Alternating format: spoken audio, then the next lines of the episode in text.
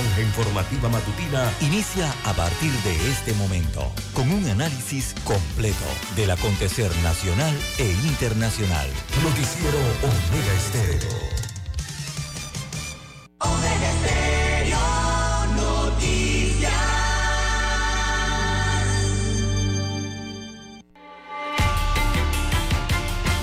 A continuación, los titulares, con los hechos que son noticias hoy.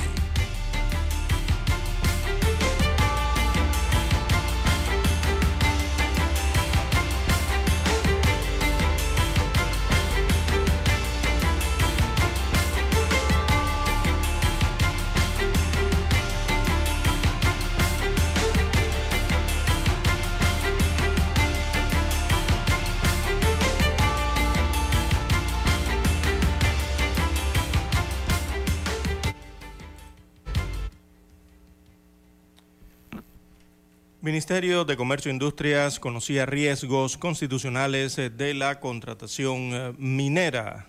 No se cometerían los mismos errores con la minera Petaquilla SA. El procurador eh, trazó la ruta legal que debería seguir en notas del 2021 y 2022. También para hoy, amigos oyentes, tenemos Grupos indígenas deciden abrir por 24 horas la Interamericana en Orconcitos, provincia de Chiriquí. Dirigentes eh, de este punto de la República decidieron la noche del lunes eh, abrir temporalmente uno de los puntos eh, que mantienen bloqueado en la vía interamericana desde hace más de tres semanas. También para hoy, amigos oyentes, eh, tenemos Ministerio de Educación llama a reanudar clases, docentes eh, siguen en paro, según confirmaron en las últimas horas a nivel nacional. En otros títulos, eh, para la mañana de hoy, reabren primeros cuatro supermercados en Acapulco tras el huracán Otis en México. También tenemos que no se detiene la ola de violencia durante el fin de semana. Eh, sangre y bala, van cinco muertos, la violencia no cesa en el mes de la patria. También arranca la carrera por el salario mínimo, el diálogo está en pausa por las protestas, entre 800 y 900 dólares es la cifra que se quiere negociar. También para hoy tenemos que se presenta o anuncian marcha eh, hacia la Corte Suprema de Justicia este martes 7 de noviembre a las 4 de la tarde. Así que habrá marcha hacia la Corte Suprema de Justicia desde la cinta costera en contra del contrato minero el día de hoy. A nivel internacional tenemos, se cumple un mes de guerra israelí-Hamas. Eh, el balance de la escalada bélica es de más de 10.000 fallecidos. También para hoy, abandono de atletas, los otros casos de cubanos que dejaron sus comitivas en eventos deportivos. También Donald Trump declara por caso de fraude empresarial y admite que miraba las declaraciones financieras de su compañía. También periodista colombiano pide a Gustavo Petro que reconozca un supuesto problema de adicción. El mandatario rechaza tal acusación. Amigos oyentes, estas y otras informaciones durante las dos horas del noticiero Omega Estéreo. Estos fueron nuestros titulares de hoy. En breve regresamos. Escuchar Omega Stereo es más fácil que nunca. Solo busca la aplicación de Omega Stereo en Play Store o App Store y descárgala gratis. No te pierdas los mejores programas y tu música favorita. Descarga la app de Omega Stereo y disfruta las 24 horas donde estés.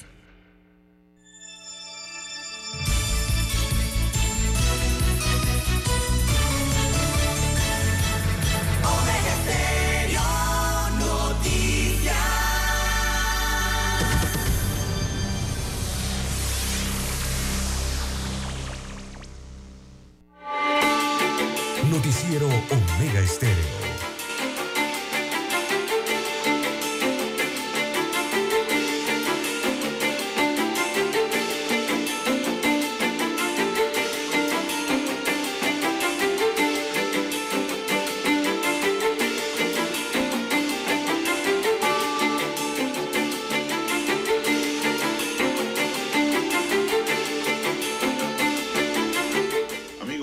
Amigas, muy buenos días. Hoy es martes 7 de noviembre del año 2023. Dani Arauz está en el tablero de controles. En la mesa informativa les saludamos. César Lara. Y Juan de Dios Hernández Sanur para presentarle las noticias, los comentarios y los análisis de lo que pasa en Panamá y el mundo.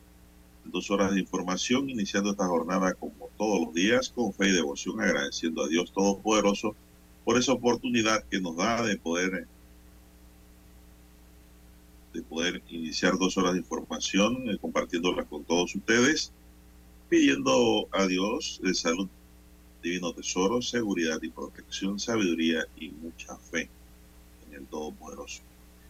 Mi línea directa de comunicación para textos es el WhatsApp, doble seis, catorce, catorce, cuarenta y cinco, doble seis, 14 14 45. Don César Lara está en redes. Don César, su cuenta. Bien, estamos en las redes sociales, en arroba César Lara R, arroba César Lara R es mi cuenta en la red social Twitter. Allí puede enviar sus mensajes, sus comentarios, denuncias, fotodenuncias, el reporte del tráfico temprano, ahora por la mañana. Esos incidentes o los ya accidentes, lo que encuentre sobre la vía, sobre todo ahora que hay tantas protestas, eh, puede enviarlo allí, información que le sirve al resto de los conductores. Buenos días, eh, don Daniel Arabuz, allí en la técnica, control maestro. A usted, don Juan de Dios Hernández, y también a todos los amigos oyentes que nos escuchan a nivel de la República de Panamá, provincias, comarcas, el área marítima, donde llegan las dos frecuencias eh, de Omega Estéreo. También los que están en omegaestereo.com, cobertura a nivel mundial, en Tuning Radio también los que ya nos sintonizan a través de las plataformas, eh, bueno, los que tienen la aplicación de Omega Stereo ya nos escuchan en su dispositivo móvil, su celular. Si usted no la tiene, bueno, la puede descargar desde su tienda, ¿verdad? Eh, para su sistema Android o iOS. También los buenos días a los amigos oyentes que nos escuchan a través del canal 856 de Tigo, televisión pagada por cable a nivel nacional. Omega Stereo llega a su televisor. ¿Cómo amanece para hoy, don Juan de Dios? Arranque de nueva semana laboral. Bueno, bien, bien, don César, gracias a Dios. Estamos bien. Espero que usted esté bien también. Muy bien. Y también aquí estoy observando, César, que la tecnológica, la Universidad Tecnológica de Panamá, informa a la comunidad educativa que debido al cierre del año fiscal y procesos de fin de año se mantendrán las jornadas híbridas en modalidades presencial y teletrabajo en horario de 8 a 4 de la tarde. Las clases en todas sus sedes se dictarán a distancia de manera sincrónica, basada en videollamadas utilizando la plataforma Teams que proporciona la UTP a sus estudiantes. Las demás aplicaciones que deseen utilizar los docentes y estudiantes estarán sujetas a presentación de las evidencias al momento que la autoridad académica lo solicite. No así el uso de redes sociales tales como Instagram o WhatsApp. Se solicita a los educadores estar en contacto permanente con sus grupos, así como también a las autoridades académicas mantenerse en contacto y darle seguimiento. Cada director determinará junto a su equipo de trabajo la manera en que se convocará al personal. Exhortamos a todos los colaboradores a que utilicen y realicen el trabajo de forma presencial. Aquel funcionario que se acoja al teletrabajo debe informar a su jefe inmediato las razones y enviar un informe de las tareas realizadas, destaca la Universidad Tecnológica de Panamá, César.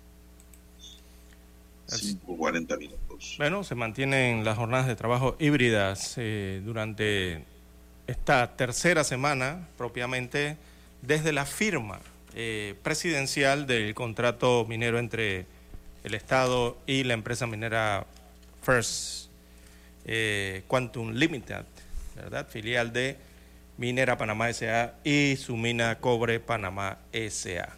Así que, bueno, tercera semana, don Juan de Dios, de protesta, día número 17 desde aquella firma que ha convulsionado al país y que ha mantenido protestas a nivel de la población, a nivel de los civiles en todos los puntos de la República de Panamá. Protestas que continúan, don Juan de Dios, han continuado durante las eh, fiestas patrias, durante los asuetos. Recordemos que ha sido transferido el día 5 de noviembre, por ser domingo al lunes. Se han mantenido las protestas el día de ayer. Y hoy eh, no se espera nada distinto, don Juan de Dios, van a continuar las protestas. Hoy hay anunciada una eh, marcha hacia la Corte Suprema de Justicia. Se espera entonces que eh, los jóvenes y la población, sobre todo en Ciudad Capital, marchen entonces en dirección hacia eh, Ancón, ¿verdad? Eh, que sería hacia Amadores, esta, el corregimiento de Ancón en este caso, perdón, el corregimiento de Ancón, hacia las instalaciones donde está ubicada la Corte Suprema de Justicia, el Palacio Gil Ponce eh, de la Corte Suprema de Justicia ubicada las faldas del Cerro Ancón. Así que, don Juan de Dios, la hora, según señalan en las redes sociales, lo está organizando eh, Sal de las Redes, ¿verdad? Que es este grupo de jóvenes que han mantenido entonces las protestas durante todas estas semanas. Martes 7 de noviembre, la tasa para ahora, la hora es 4 de la tarde, la pactan, perdón, a las 4 de la tarde. El inicio de esta gran marcha el día de hoy sería eh, hacia el Palacio Gil Ponce de la Corte Suprema de Justicia, según argumentan para exigirles que actúen con celeridad ante las demandas eh, del nefasto contrato ley minero. Así que señalan en su comunicado, abro comillas, vamos a la Corte Suprema de Justicia. Eh, se especifican o destacan que los manifestantes, eh, o les piden aquí a los manifestantes, que mantengan el silencio y el respeto, sobre todo a la altura del Hospital Oncológico Nacional. ¿verdad? En, el, en, la ruta hacia llegar a la Corte Suprema de Justicia deben pasar frente a las instalaciones del Hospital Oncológico. Así que le están pidiendo a las personas que civilmente vayan no a la protesta a que en ese tramo de la ruta de protesta mantengan el silencio respetuoso eh, para los pacientes que allí están recibiendo atención médica eh, y entonces continuar hacia la Corte Suprema de Justicia. Así que es la eh, convocatoria, manifestación que hay para el día de hoy, la principal que se pueda eh, destacar para el día de hoy. Adicional, se mantienen los cierres, los bloqueos de calles Don Juan de Dios, los cierres de calles para el día de hoy, haya anunciados tanto por parte de eh, las protestas o manifestaciones y cierres eh, por parte de educadores a nivel nacional y eh, el, resto de la población entonces que también exige, algunos se deroga el contrato minero, otros que se acelere entonces el proceso en la Corte Suprema de Justicia y el resto entonces pidiendo en general la eliminación de este contrato ley, don Juan de Dios. Vamos a la pausa, Dani y regresamos con más de los cierres de vías.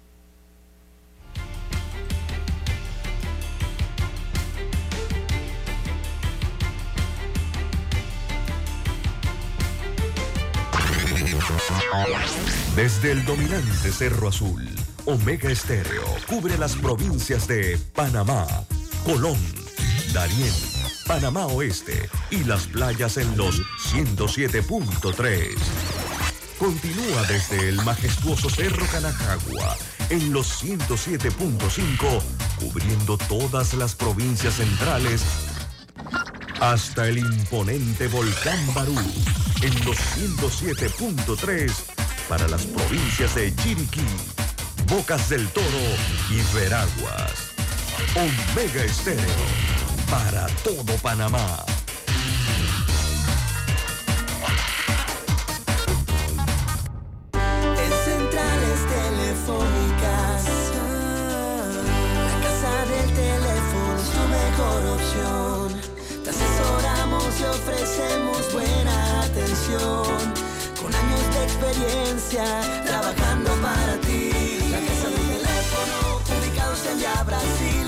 Hermosa. La casa del teléfono, líder de telecomunicaciones. La casa del teléfono, distribuidores de Panasonic. Ven a visitarnos. La casa del teléfono. 0465 lsdtcorp.com. Distribuidor autorizado Panasonic. Noticiero Omega Estéreo.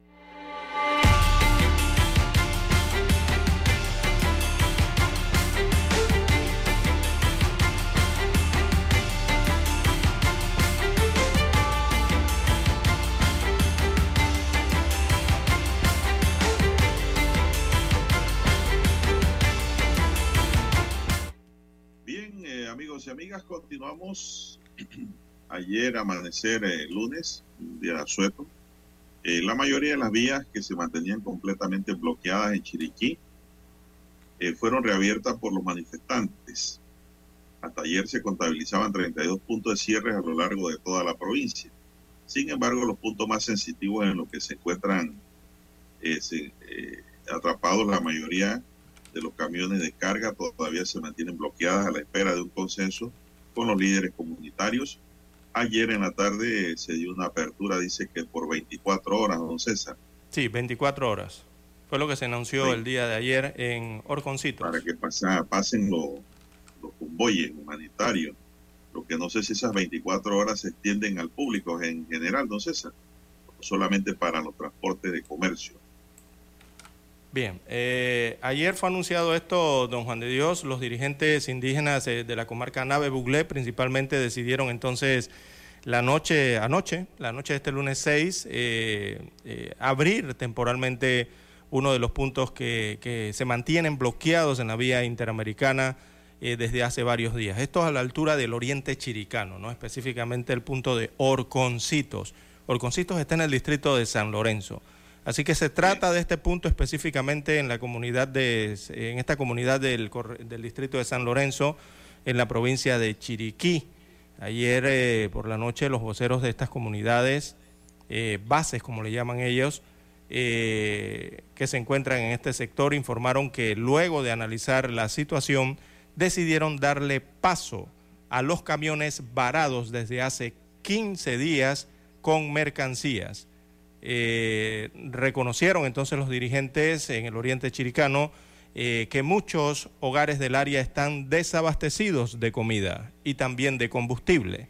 En la opinión que vertían anoche, eh, señalaban que esto no era para dividir, sino para que haya, dijeron, hay que ser un poco, o sus propias palabras dijeron, hay que ser un poquito empático según decía uno de los eh, dirigentes de estas comunidades que mantenían su protesta, manifestación y el cierre o bloqueo de calle. Él es de nombre Luis Marcucci, quien señalaba estas palabras. Él reiteraba anoche que está en contra de la ley 406 y que mantendrán entonces la lucha en las calles. Así que la apertura de la vía en este punto del occidente panameño eh, se produjo a eso de las 9 de la noche de ayer. Este sector estará abierto eh, por 24 horas. Eh, se informó que unas unos 5 mil camiones, tractores o 5 mil mulas, como le llaman aquí en Panamá, a estos camiones con contenedores cerrados, abiertos, refrigerados, bueno, de diferentes modalidades, estos vehículos con combustible también, entonces lograron pasar hasta David, eh, que fue lo que resaltó anoche en los videos, el paso de los camiones de combustible eh, en dirección a la eh, ciudad de David. Recordemos que Chiriquí y, Bocas del Toro, porque a veces se nos olvida, don Juan de Dios, que arriba está Bocas del Toro y está conectado por la misma carretera panamericana, llegaron entonces estos camiones de combustible, ya que las estaciones del sector eh, centro-occidental de Chiriquí y también el de Oriente, don Juan de Dios. Eh, están, toda la provincia está sin combustible hasta la noche de ayer, ¿no? Así que se espera que se vaya restableciendo por lo menos esto de los combustibles, eh, los camiones que logren llegar entonces temprano la mañana de hoy a abastecer estas estaciones de combustible tanto en Bocas del Toro como en la provincia de Chiriquí. Reiteramos, anoche a las 9 de la noche, eh, la dirigencia de la comarca Nave Buglé eh, eh, se dio la apertura de uno de los puntos de bloqueo en la carretera panamericana a la altura de Orconcitos en San Lorenzo, permitiendo entonces el paso de los camiones que están varados desde hace más de 17 días, producto de estas protestas allá en la parte occidental del país, eh, Don Juan de Dios. Así que las mercancías iban en dirección hacia David y otras en dirección entonces hacia la ciudad de Santiago. Bueno, ahí, don César, el tema es que los puntos de Silimín, San Félix y Santiago permanecen cerrados. Dice que solo dan paso a las ambulancias. Eh, bueno, eso es para toda esa carga, esa mercadería y esa mercancía, don César, que estaba estancada por 15 días en esos tramos a orilla vía. Eso fueron lo que ya están pasando o van a pasar, ¿no? Hasta el momento. Hasta el momento, sí. Eh, otros puntos, el día de ayer, don Juan de Dios, mantuvieron protestas y bloqueos de calle eh, por ejemplo, se mantuvo la protesta en el cruce de la ciudad de Santiago, ahí donde está la calle décima, ¿verdad? Donde está el paso elevado vehicular. Eh, anoche se mantuvo la protesta allí, el cierre de vías en la ciudad de Santiago, en la provincia de Veraguas. También eh, se realizaron protestas hasta altas horas de la noche ayer en comunidades de la provincia de Coclé, una de ellas a la altura del corregimiento de Río Grande, donde se mantiene un cierre eh, anoche abrieron también eh, temporalmente este bloqueo a la altura eh, de Río Grande en el distrito de Penonomé, provincia de Coclé. Igualmente en el distrito de Antón, anoche se mantuvieron en protesta Don Juan de Dios y tenían un carril de eh, la vía panamericana, el carril que se, dirige se dirigía en ese momento, horas, altas horas de la noche, hacia el interior de la República, estaba bloqueado pero eh, el carril en dirección hacia Ciudad de Panamá eh, se mantenía la protesta bloqueado uno eh, de los paños, el otro estaba abierto para el paso de los conductores. allí se mantenía esa protesta a la altura de donde está la estación de, de radio patrullas, ¿no? Esta estación de operaciones del tránsito de la Policía Nacional, el punto de control de tránsito que hay allí. Allí se realiza esa protesta. Eh, y la otra protesta anoche, hasta altas horas de la noche, por lo menos hasta la medianoche, estuvieron allí eh, eh, a la altura de Panamá Oeste, Don Juan de Dios, en el distrito de, eso ya sería Chame, en el distrito, mm, no, a ver, no, eso sería, eso sería, sí, Chame, a la altura de Chame, donde está la Plaza Valencia, allí en el sector de Coronado. Eh, ayer se mantenían hasta altas horas de la noche también protestantes con banderas, eh, protestantes en contra de este contrato minero, don Juan de Dios. Protestas que duraron hasta la medianoche aproximadamente en estos puntos eh, de la provincia de Panamá Oeste, también de la provincia de Cocle.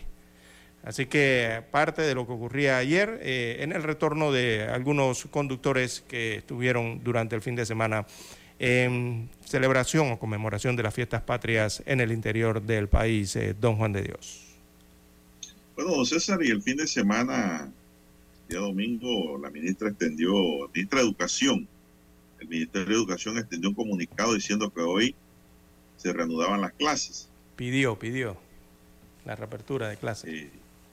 pero los educadores respondieron que el paro continúa los diferentes gremios de educadores dijeron que ellos no van a suspender el paro que mantienen y que mucho menos lo van a hacer, don César, eh, sin un acuerdo de terminación del paro. Entonces, queda pendiente eso. En realidad, hoy no hay clase, don César. ¿Para qué mandar a un niño a la escuela? Eso sería irresponsable, a un joven a la escuela si no dan clases. Eh, los que están recibiendo clases virtuales son los que están en los colegios privados, don César. Pero los de escuelas públicas, como siempre, ¿no? Son los que pagan las consecuencias de estos paros. Se atrasan y, bueno, al final de la historia pasan el año de una manera incompleta y el año siguiente o los que van para las universidades, don César, se encuentran después con el gran problema de que no están debidamente capacitados para pasar las pruebas que les ponen en las universidades, sobre todo ¿no? a los que son egresados de la escuela secundaria. Esto Es un problema, don César, esto. ¿ah? Sí, es que aquí entonces, eh, sí, un problema enorme, don Juan de Dios, tener un país sin escuelas abiertas, o sea, sin brindar educación, eh, ya sumado a lo que ha ocurrido anteriormente, ¿no? Eh, por un lado, el Ministerio de Educación está pidiendo el retorno a clases, por el otro lado, los docentes se niegan a volver a las aulas, evidentemente están en paro, ellos tienen que tomar sus decisiones, ¿no? A nivel de sus agrupaciones para decidir si se mantienen o no, o levantan el paro. Lo que decidieron ayer en las primeras consultas que hicieron a las bases es que el paro se mantenía, el paro a nivel de los eh, profesores, de los docentes eh, del país, principalmente que atienden las escuelas públicas, ¿no? Eh, también hay docentes en escuelas privadas, don Juan de Dios. La mayoría de las escuelas privadas el día de ayer emitieron comunicados a, sus clientes o a los padres de familia, ¿no? que tienen a los eh, a sus hijos, a sus acudientes en estas escuelas privadas y la mayoría, bueno, eh, decidieron reiniciar clases presenciales, algunos de ellos. Otros mantienen las clases virtuales, como usted bien señala, don Juan de Dios. Así que hoy habrá que evaluar, ¿no? verificar el, desarrollo de las clases, sobre todo en estas escuelas privadas, ¿no? en donde eh, estarán asistiendo algunos estudiantes. Hay que ver si eso será posible, como usted bien lo señala, don Juan de Dios, por el tema de la seguridad. Primero, la seguridad del propio padre de familia hacia su hijo, ¿no? La decisión que tiene que adoptar, si envía o no, si toma el riesgo o no en medio de la situación que está viviendo el país de enviar a, su hijo a, una escuela, ¿no? O, a atravesar una ciudad a tener que enviarlo en un transporte, caminando, en autobús, en ah, metro, como sea, o como viaje hasta la escuela. Eso es un riesgo enorme, don Juan de Dios. ¿ah? Pero ¿para qué? Cuando llega ya a la escuela no hay nadie, nada más está el aseador. Exacto, pues ese es el otro riesgo, por el, el tema de seguridad, el otro riesgo. O si en tal caso llega, eh, quizás el salón no esté completo, don Juan de Dios, que es la otra, ¿no? No, es que no hay nadie. Exacto, que no hay que... que en paro. Exacto. en las escuelas públicas, evidentemente, sí, en las escuelas públicas, evidentemente, los eh, docentes no van a estar. Ya ellos se los anunciaron el fin de semana al Ministerio de Educación que ellos no van a estar en las escuelas públicas. Así que allí, el que llega allí quizás se encuentre con el seguridad o el aseador nada más de la escuela, o la escuela cerrada quizás, o el director, ¿no? Allí esperando, pero con una escuela vacía. Hay que ver el tema entonces de las escuelas privadas, ¿no? las decisiones que ellos toman eh, no, educadores, don César, están protestando tranquilamente, no dan clases. ¿Por qué? Porque tienen sus hijos en escuelas privadas. Eso sí están recibiendo las clases, están tranquilos por ese lado, ¿no? Además, en el paro están cobrando su salario. Hay que decir las cosas como son. Así es. Si la causa es justa o no es justa, bueno, ya eso es un asunto de cada cual. ¿Cómo lo ven? Pero la verdad es esa. Muchos educadores tienen sus hijos en escuelas privadas. Eso no tienen problema para recibir educación. Aquí los que están pagando los platos rotos son los hijos de la población que tienen a sus muchachos en escuelas públicas. Ahí está el problema de esto, ¿no? Y es un problema real y hay que enfocarlo también a don César dentro de lo que estamos viviendo. Aquí nosotros eh, somos del parecer de que la minería no es buena, la minería cielo, abierto, y que pues eh, la paralización se ha justificado debidamente. Pero también tenemos que decir las cosas como son, don César. Bien, vamos a hacer una pausa eh, y regresamos.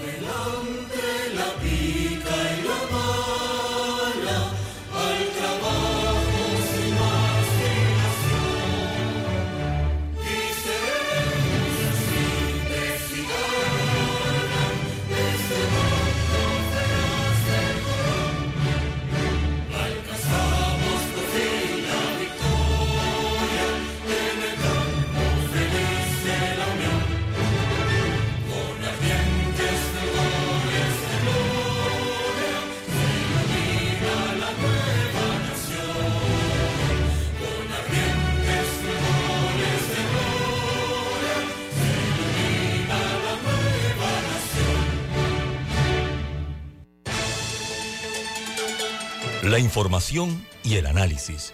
En perspectiva. De lunes a viernes, de 7.30 a 8.30 de la mañana. Con Guillermo Antonio Adames, Rubén Darío Murgas y Camila Adames Arias. En perspectiva. Por los 107.3 de Omega Estéreo.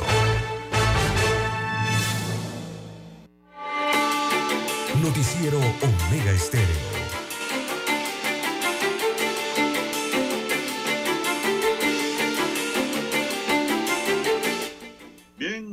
Amigos y amigas, bueno, don César, eh, me llegan reportes aquí, dice que hay un cierre, hay un cierre, ya empezaron los cierres de la vía Condado Real hacia Utibé de Cabra. Esto es en Panamá Este, Sector de Panamá este sí. un cierre allí de vía, dice, protestantes. Igualmente, aquí me informan, eh, vamos a ver, tráfico, el tráfico denso por la autopista, don César, apretado el tráfico, pero Sí. sí se están moviendo. Sí, se- eh, Eh, hay movilización Chorrera, y es a nivel área de... Montelimar. Sí, el tráfico, bueno, que regularmente en las mañanas eh, de días laborables se- se congestiona. Eh, este punto de Panamá Oeste, don Juan de Dios, tráfico, bueno, que va prácticamente eh, la autopista de Arraiján, eh, complicada allí la circulación el día de hoy, como siempre. Don César, Sí, eh, estoy viendo aquí un video que me envían de la apertura de Morconcito, que era donde decían que no iban a abrir. Eh, allí pues han abierto por 24 horas eh, para darle paso a, a todo el tráfico, porque el video que veo iban buses, don César, quiere decir que esa gente ha estado estancada cuántos días allí. Sí, recordemos que allí hay autobuses incluso de, que están transportando a migrantes y que se han quedado varados allí. Algunos le habían dado paso durante las, las protestas, pero otros aparentemente están varados. Bueno, esa es la información que tenemos por ahora. Ahí les iremos informando a los amigos oyentes a medida que vayan llegando las informaciones eh, a nuestra mesa sobre los cierres de vía que hoy continúan. No es nada nuevo, ya eso se anunció y sabemos que van a haber cierre de vía, pero bueno, vamos a anunciarle a los oyentes lo que, lo que le podamos anunciar en relación a las protestas. Son las seis, seis minutos, amigos y amigas. Seis, seis minutos, dice aquí. Yo soy docente, me mantengo en paro y cobro sin trabajar. ¿Qué interés tengo en romper este paro? Bueno, yo no creo que haya sido un docente que me escribió. don Sí, César. claro que no. No creo. Algún call center, El don Juan de Dios. Tiene que saber identificar los call lo que me centers. va a ¿eh? escribir es, el docente lo que me va a escribir es que el docente luchando también está educando. Sí. Eso es lo que me va a escribir. El que me escribió aquí no creo que sea docente del 2841. Que haga una mea culpa, que está en su casa sin trabajar. No, no, no, no, no creo. Bien, eh, don César, sí, nosotros sabemos y realmente la lucha se mantiene. eh, la protesta, siempre y cuando sea pacífica, para mí es buena, don César. Y es un derecho ciudadano, ¿no? Así es, eso A la protesta. Cada ciudadano tiene derecho a protestar. Esto está consagrado hasta nuestra primera ley de la República, la Carta Magna, don Juan de Dios. Oiga, don César, hay muchas cosas que comentar por los días de asueto. Usted sabe que el SPI detuvo un motociclista que llevaba una bandera en su motocicleta Eh, me parece que en el y le dijo antiguo. que sí, le- y le dijo que, que, la, que la enrollara porque después lo iban a confundir con los protestantes. No, Oiga, oigan, pero si la bandera es nacional y estamos en el mes de la patria, Sí, exactamente. ¿Qué le pasó a esa ¿Qué de la policía de protección este institucional? funcionario. Sí, Es más, todos los patrullas deben tener una bandera puesta también, don César. es, Así mismo. ¿eh? Estamos en el mes de la patria, don Juan de Dios. Como ¿Es no, así? eso no tiene nada que ver eh, con protestas. Y además las protestas a nivel nacional, eh, de, de todos los panameños, don César. Todos los panameños no quieren minería ya.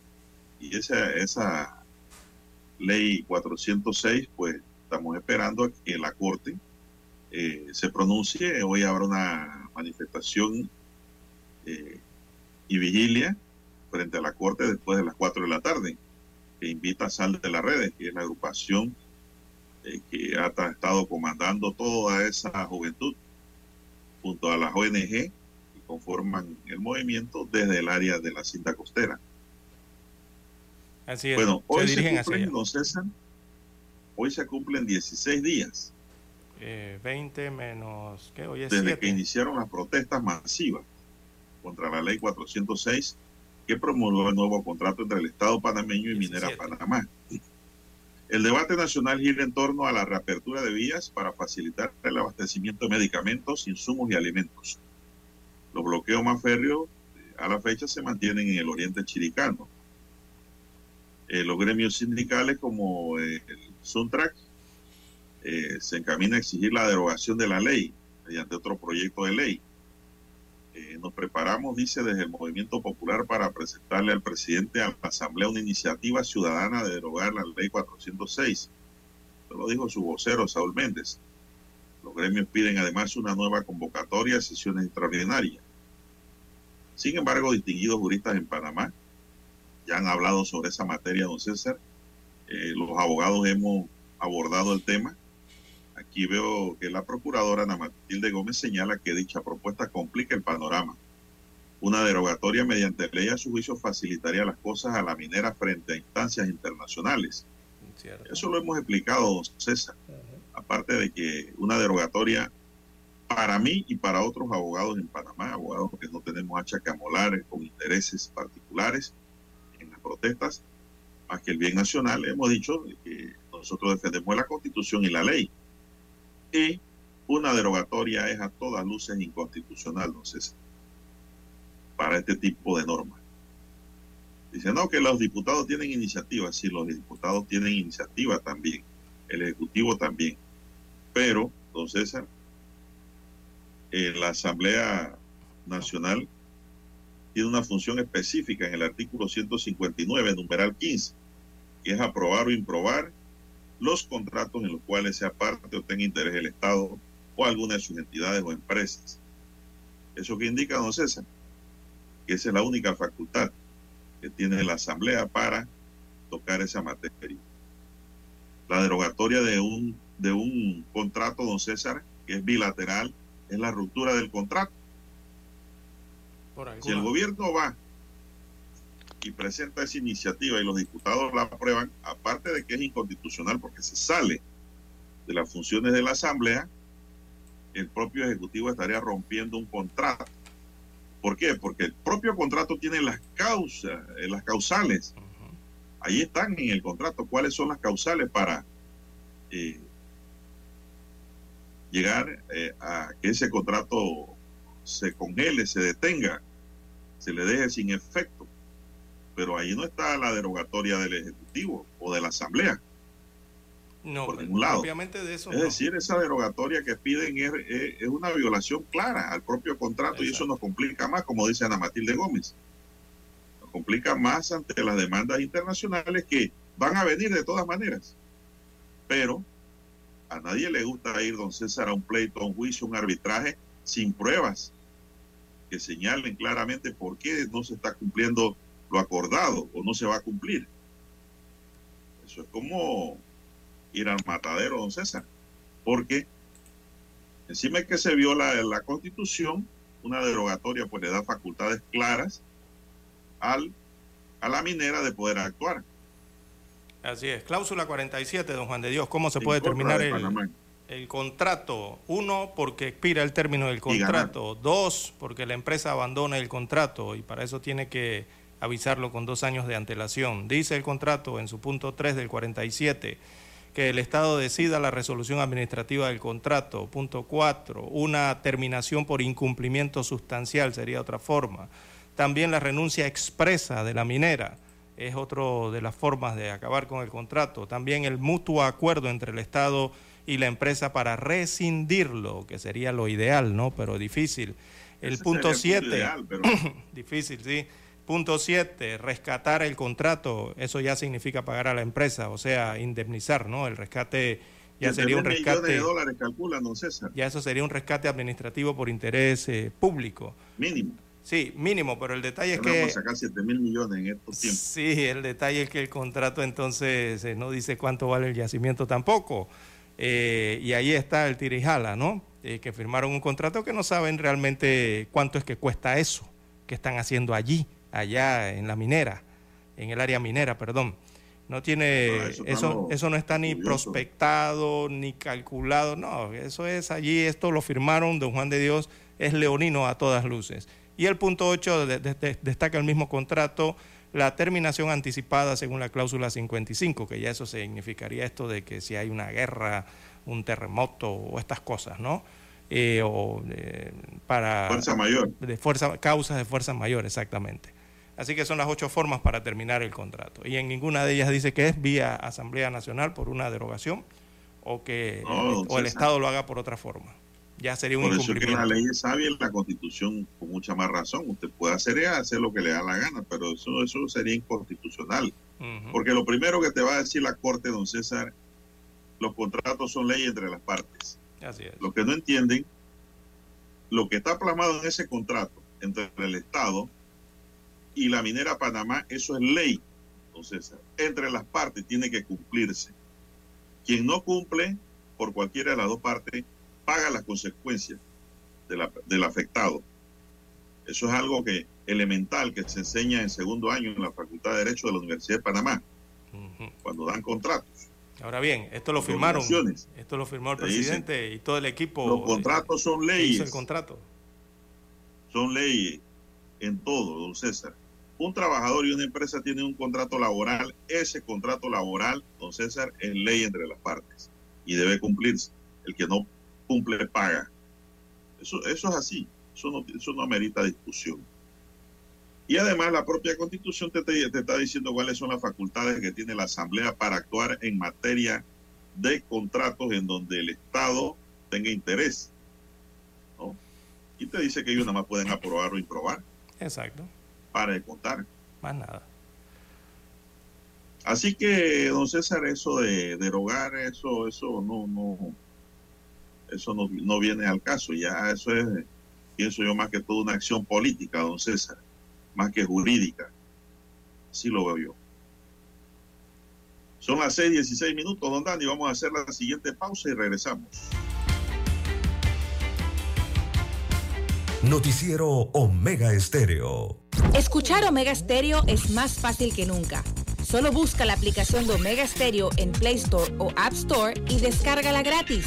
No te pierdas los mejores programas y tu música favorita. Descarga la app de Omega Stereo y disfruta las 24 horas donde estés.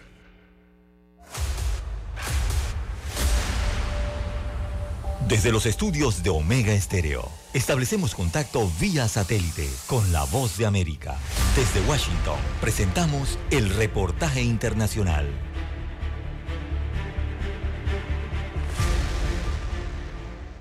El secretario estadounidense de Estado Anthony Blinken y su homólogo turco, el ministro de Relaciones Exteriores Hakan Fidan, sostuvieron una reunión en Ankara, la capital de Turquía, en una conversación que duró dos horas y media, más allá del tiempo que se esperaba, y hablaron en el marco de protestas realizadas el domingo cuando cientos de personas intentaron asaltar una base que alberga tropas estadounidenses. Según el jefe de la diplomacia estadounidense, este es un momento importante para la estabilidad y la seguridad de en la región y durante sus encuentros con diferentes líderes gubernamentales, el objetivo se mantiene, prevenir la propagación del conflicto en Gaza y encontrar formas de aumentar el flujo de asistencia humanitaria cuando la cifra de palestinos fallecidos es de casi 10.000.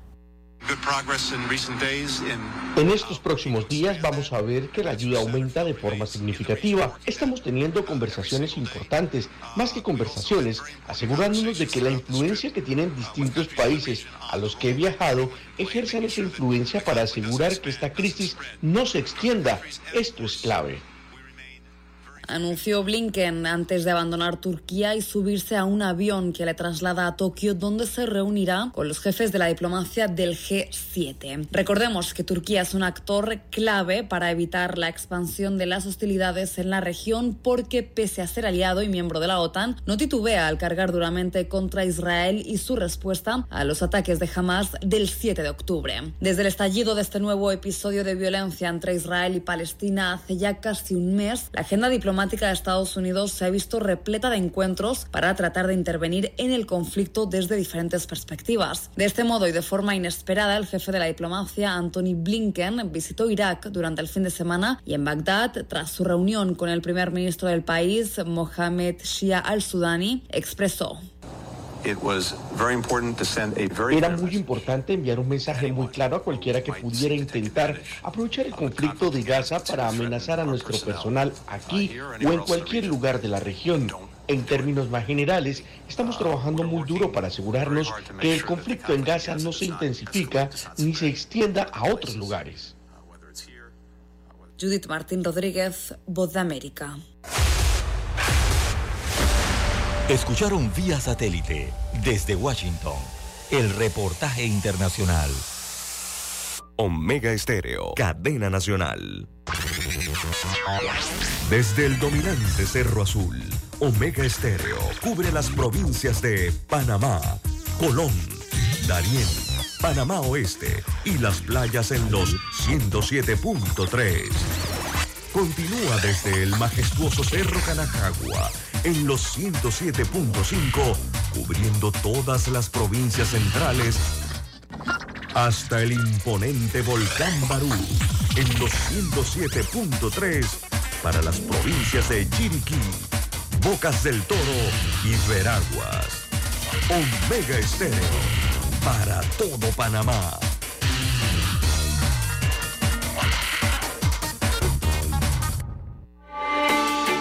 Noticiero Omega Estéreo.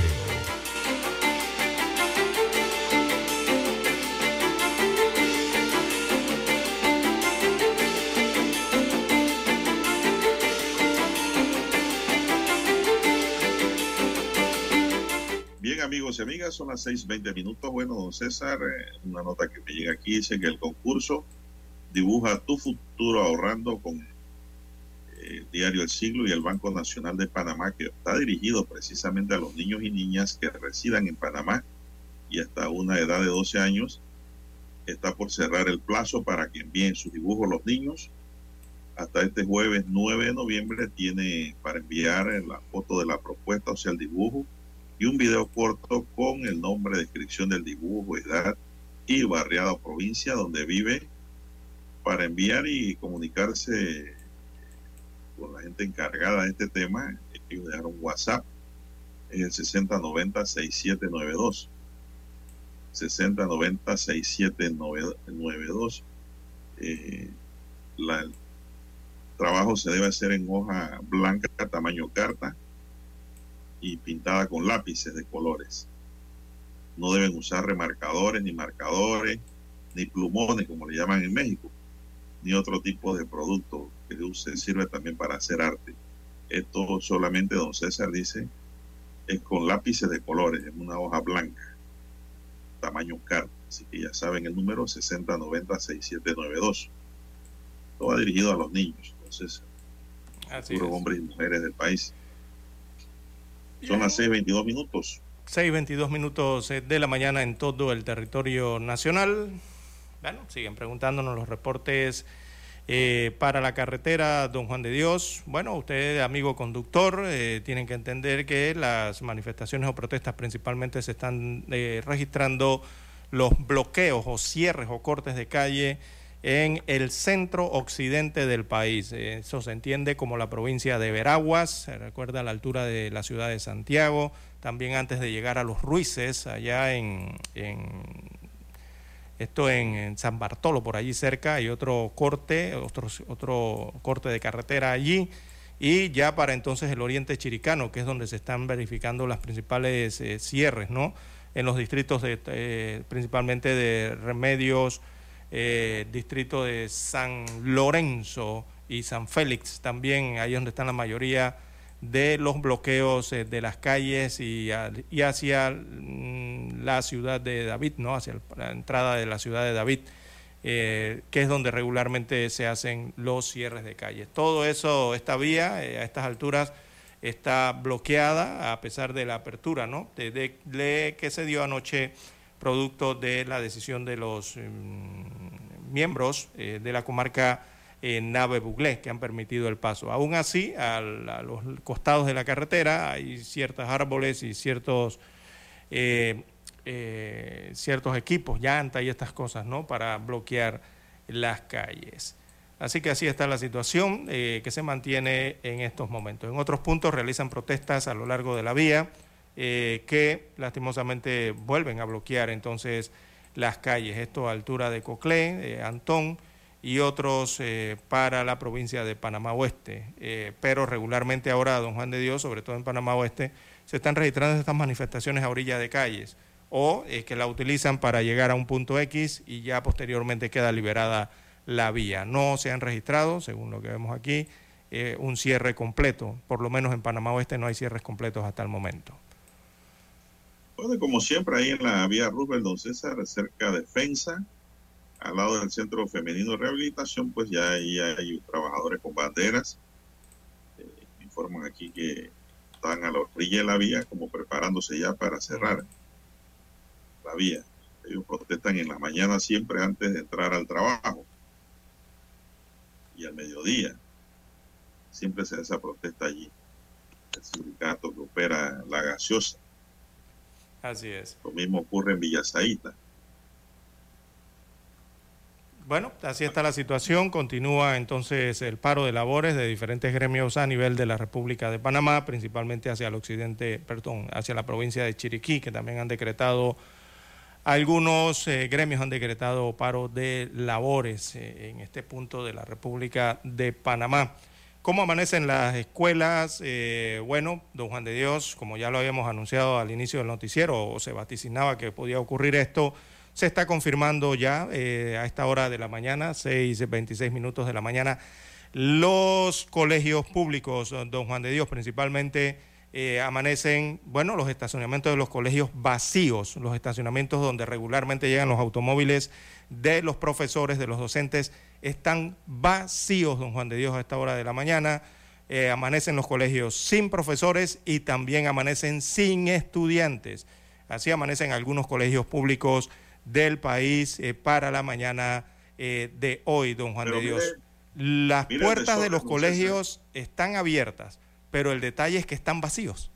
Los colegios están abiertos, pero están vacíos. Ese es el, el detalle o la descripción que se puede hacer el día de hoy de algunos puntos que ya han sido visitados eh, o han enviado a través de videos padres de familia a las redes sociales, principalmente don Juan de Dios, dando a conocer lo que, está ocurriendo en sus centros educativos comunitarios. Don César, es que el Ministerio de Educación administrativamente tenía que continuar las, las clases a través del comunicado que dijo, es decir, la reapertura de los colegios. ¿Sabe por qué?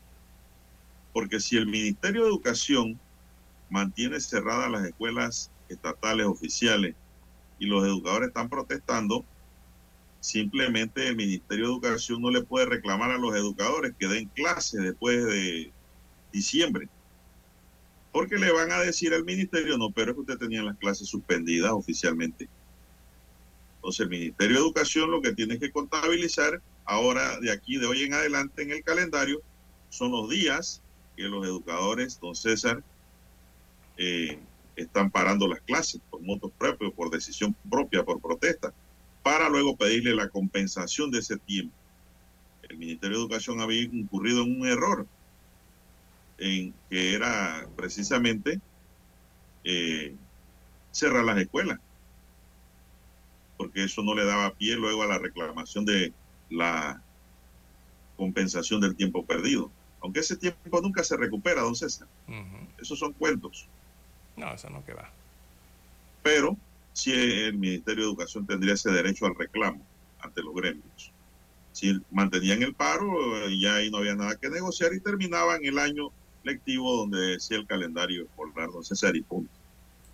Por eso entiendo yo y analizo acá en mi mesa de que eso lo ha decretado el Ministerio de Educación para poder pedir la compensación de tiempo posteriormente cuando terminen estos paros, porque todos los paros tienen un fin. Esto tiene que ir terminando y creo que después que la Corte se pronuncie, y espero que sea como todo el mundo piensa, porque la Corte tiene autonomía y decisión propia, muchos dudan de sus decisiones, pero eh, es el máximo tribunal que decide, don César, las cosas cuando son constitucionales o no. Y eso hay que aceptarlo porque sus fallos son definitivos. ¿no? Yo espero que con tantos análisis y opiniones que han eh, eh, despedazado ese contrato por inconstitucional, pues salga un fallo favorable al Estado y a los demandantes. Y en ese sentido, pues eh, ya las clases y el trabajo se vaya normalizando en el país. En estos momentos la Corte debe ser la estabilizadora y promotora de la paz social en el país, indistintamente, eh, don César, de los momentos en que estemos viviendo. Ellos por su autonomía tienen que tomar una decisión libre e independiente. Indistintamente, porque la, las marchas que entiendo para que aceleren el paso y se pronuncien, entonces. Así es. Eh, eso solicitándole eso a la Corte Suprema de Justicia. Eh, bueno, la Corte no ha emitido comunicado alguno al respecto de, si mantienen el acelerador a esta situación o no, allá en la decisión que tienen que tomar en el Palacio Gil Ponce. Bien, las 6.29 minutos de la mañana, la pausa y retornamos. Noticiero Omega Estéreo. ¿Tienes proyectos? ¿Tienes propósitos? Tienes Unibank somos el equipo que te conecta con la comunidad del crecimiento, con soluciones digitales y los mejores productos, para que disfrutes lo lindo que es crecer. ¿Ganas de crecer? Tienes Unibank. La información y el análisis. En perspectiva. De lunes a viernes, de 7.30 a 8.30 de la mañana.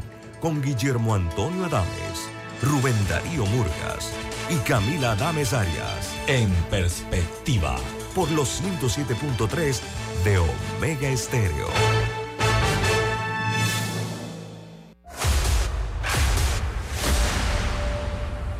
Desde los estudios de Omega Estéreo, establecemos contacto vía satélite con la voz de América. Desde Washington, presentamos el reportaje internacional.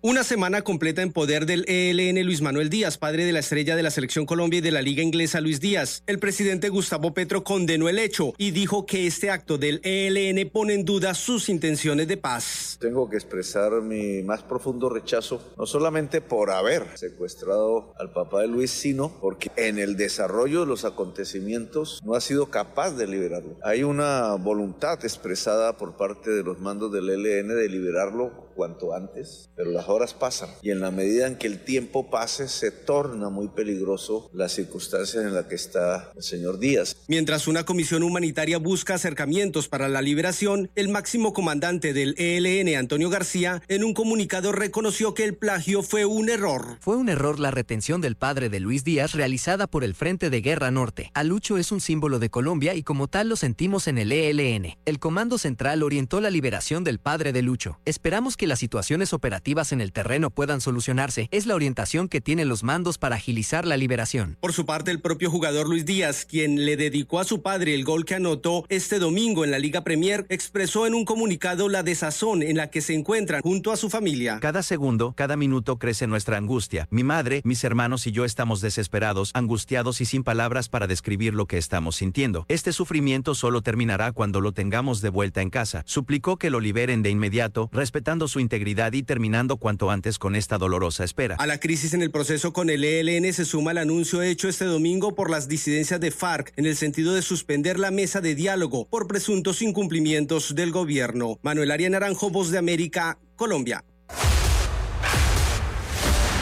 Escucharon vía satélite desde Washington el reportaje internacional.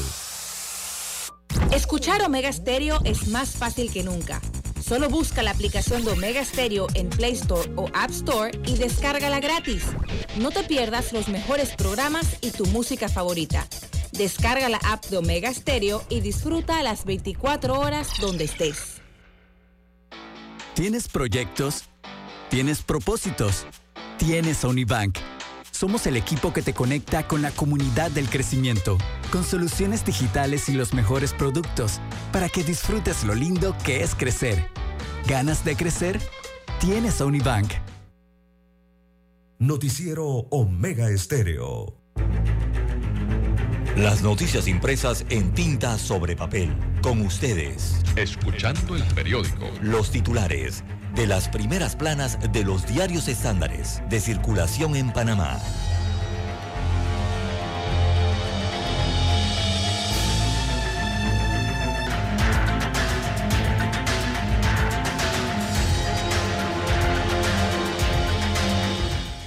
Bien, amigos y amigas, la estrella de Panamá para hoy nos dice, Ministerio de Educación llama a reanudar clases, sin embargo los docentes dicen, sigue el paro.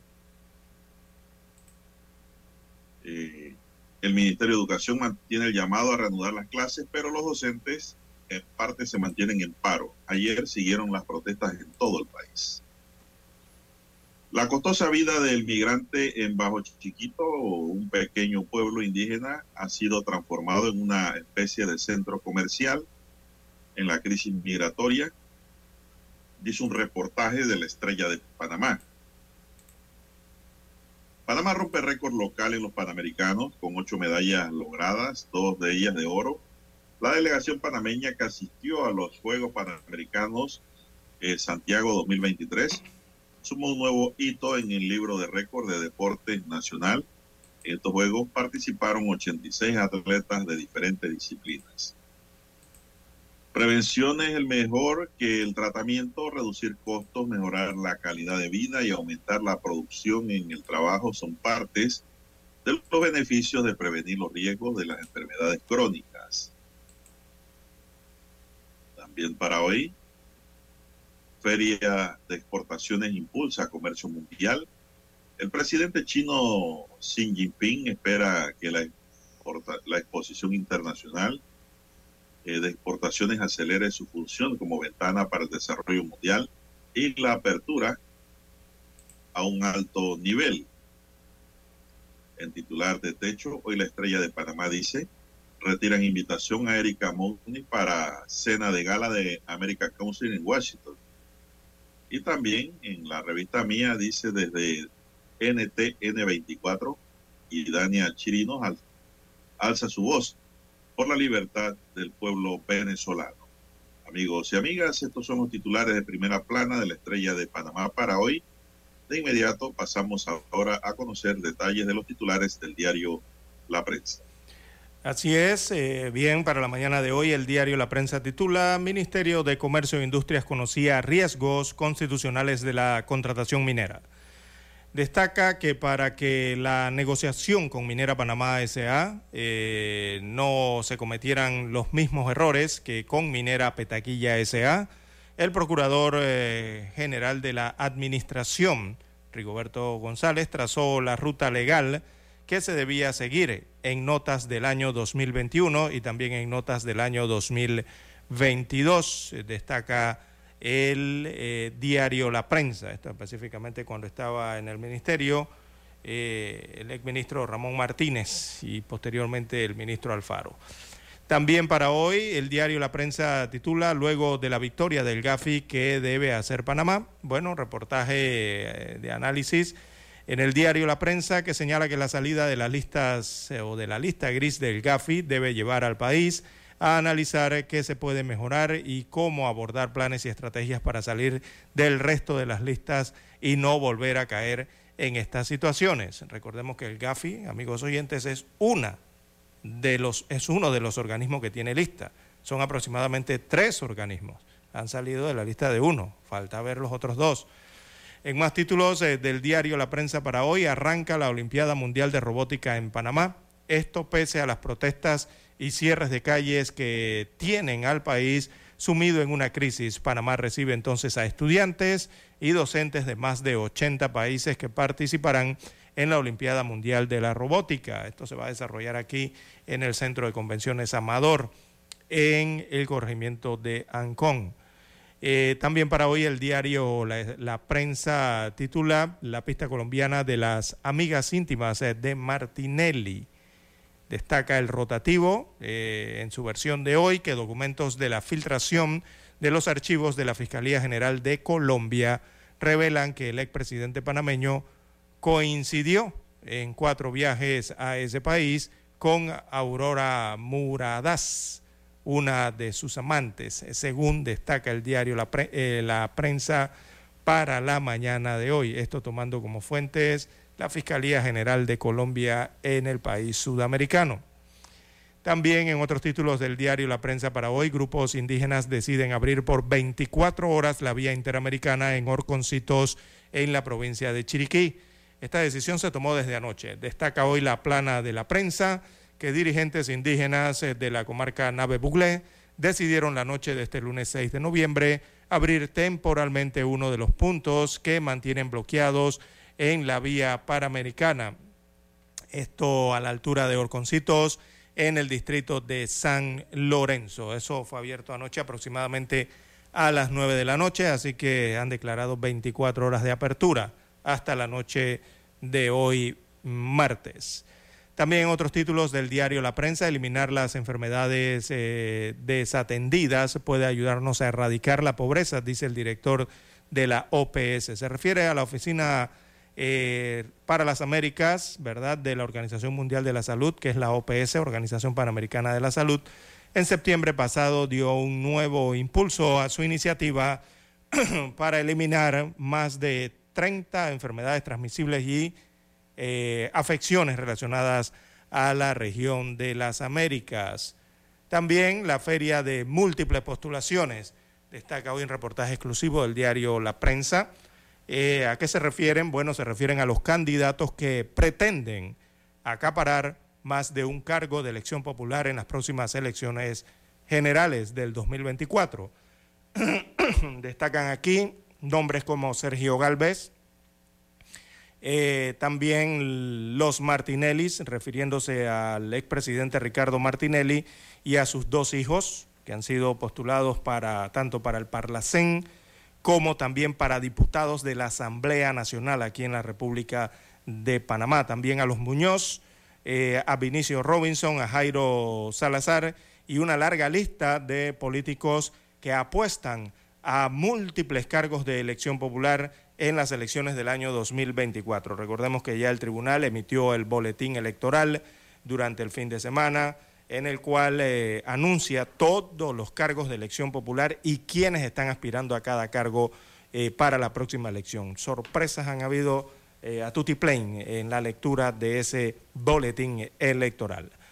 Bien, a nivel internacional, entonces, bueno, hay un reportaje que habla del calvario legal entre Odebrecht y Tocumen, suma nuevos hallazgos ahora en la plataforma de rodaje del aeropuerto. Tres gobiernos y más de una década, pero aún sigue corriendo tan tinta sobre eh, lo que se dispuso en el contrato entre Odebrecht y el Aeropuerto Internacional de Tocumen, lo que realmente, perdón, se ha hecho en la obra conocida como la Terminal 2 o la T2 de pasajeros. Bueno, y a nivel, eh, perdón, internacional, el diario La Prensa destaca lo ocurrido en México y es que producto de la destrucción o después de la destrucción del fenómeno climático en el Pacífico mexicano, reabren los primeros cuatro supermercados en Acapulco tras el huracán Otis que azotó entonces la costa eh, oeste de México. Bien, son los títulos que aparecen en el diario La Prensa para la mañana de hoy. Con ellos concluimos la lectura de los principales titulares de los diarios estándares en Panamá. Hasta aquí, escuchando el periódico. Las noticias de primera plana, impresas en tinta sobre papel. Noticiero Omega Estéreo. Desde los estudios de Omega Estéreo, establecemos contacto vía satélite con la voz de América. Desde Washington, presentamos el reportaje internacional.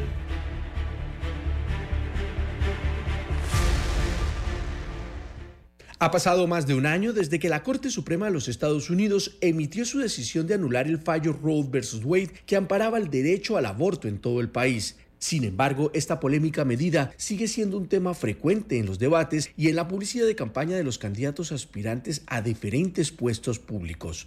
Incluso algunos especialistas anticipan la importancia de este tema en la intención de voto de muchos electores en los comicios presidenciales que se realizarán en noviembre de 2024. En ese contexto, el actual gobernador del estado de Kentucky, el demócrata Andy Beshear, buscará un segundo mandato. El político de 45 años ha calificado de extremista la restrictiva ley de aborto del estado por no permitir excepciones en caso de violación o incesto. Beshear también vetó la propuesta que prohibía los abortos después de las 15 semanas. Su principal rival político, el republicano Daniel Cameron, ha asegurado que apoya la ley estatal y que como gobernador firmaría un proyecto de ley que la modificaría para permitir excepciones por violación e incesto. Otro de los estados donde las restricciones al aborto se ha vuelto un tema de campaña es en Ohio, donde los votantes decidirán si enmendar la constitución estatal para proteger el acceso a los servicios de interrupción del embarazo. La consulta además planea la discusión sobre asuntos que incluyen la anticoncepción y los tratamientos de fertilidad. De otro lado, en el estado de Virginia, donde los republicanos tienen una estrecha mayoría en la Cámara Estatal y los demócratas lideran el Senado, el tema del aborto podría ser crucial para definir el futuro legislativo de ese territorio históricamente conservador, ya que el actual gobernador republicano Glenn Youngkin pretende implementar una prohibición de los abortos después de las 15 semanas de gestación, con excepciones en casos de violación, incesto o cuando la vida de la madre está en peligro. Actualmente, la mayoría de los estados controlados por republicanos han impuesto prohibiciones sobre el aborto, incluidos 14 en los que las leyes vigentes bloquean la mayoría de los procedimientos en todas las etapas del embarazo, con diversas excepciones por la vida y la salud de las mujeres. En cambio, la mayoría de los estados liderados por demócratas han tomado medidas para preservar el acceso al aborto, en particular tratando de proteger a los médicos y a otras personas del enjuiciamiento por violar prohibiciones de otras regiones. Este panorama podría cambiar en los próximos meses, dada la importancia política que ha tomado el tema del aborto, especialmente entre el público elector más joven. Héctor Contreras, Voz de América, Washington. Escucharon vía satélite desde Washington el reportaje internacional. Noticiero Omega Estéreo. Es momento de adentrarnos al mar de la información. Este es el resultado de nuestra navegación por las noticias internacionales más importantes en este momento.